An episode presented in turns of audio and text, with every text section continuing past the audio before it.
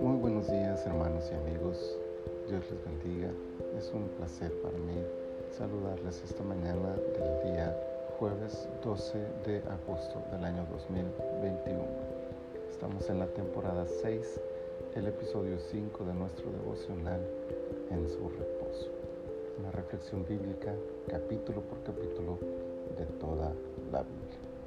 Mateo capítulo 5. Quiero leerles el versículo 48 que dice, Sed pues vosotros perfectos, como vuestro Padre que está en los cielos es perfecto.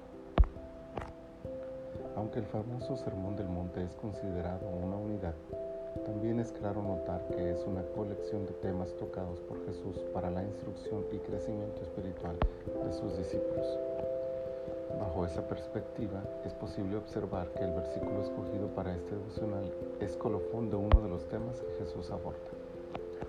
Ese tema específico es la revelación del carácter divino que hace que Dios trate de manera igualitaria a todos los seres humanos. Todo lo que Jesús declara sobre los cambios que debe observar la conducta de sus seguidores tiene el propósito de demostrar que somos hijos de Dios. Para que seáis hijos de vuestro Padre que está en los cielos. Así inicia el cierre de esta sección y pasa a demostrar quién y cómo es nuestro Padre.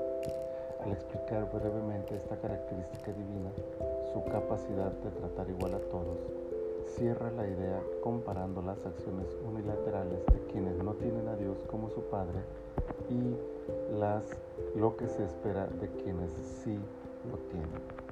Esta, entonces, al cerrar la idea, dice, ustedes tienen que ser como su Padre, que es perfecto, que trata de manera imparcial a todos, que ama a todos. Luego entonces, esta perfección de la que habla no es un estado de vida, sino una meta a alcanzar. No es que entramos en un estado de perfección al convertirnos en hijos de Dios, pero sí aceptamos implícitamente el reto de alcanzar dicha perfección. Este debe ser nuestro objetivo, nuestro propósito.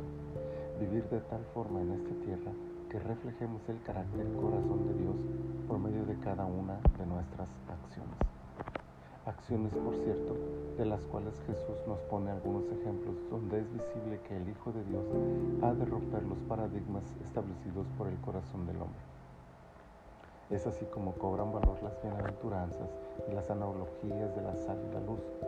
Es de esa manera que la frase que se repite en buena parte de este capítulo, oísteis que fue dicho, pero yo os digo, revela el reto que la iglesia de Jesucristo tiene. Somos hijos de Dios demostrémoslo con una ética diferente, con valores contracorrientes, con acciones que revelen la perfección, amor y gracia de aquel que llamamos nuestro Padre Celestial. Señor, estamos profundamente agradecidos contigo por darnos la vida y la oportunidad de un día más adorarte y servirte. Gracias por esta palabra. Gracias por permitirnos meditar en ella y hacer de ella una base sobre la cual vivir nuestra vida agradándote y alcanzando paso a paso la meta que tú nos has puesto de ser como tú eres. Señor, muchas gracias. Ayúdanos a convertir este mensaje, esta enseñanza en una práctica de nuestra vida. En tus manos estamos este día, encomendamos todas nuestras acciones a tu cuidado y esperamos tu gracia y tu misericordia. Gracias Señor, en el nombre de tu Hijo Jesús. Amén.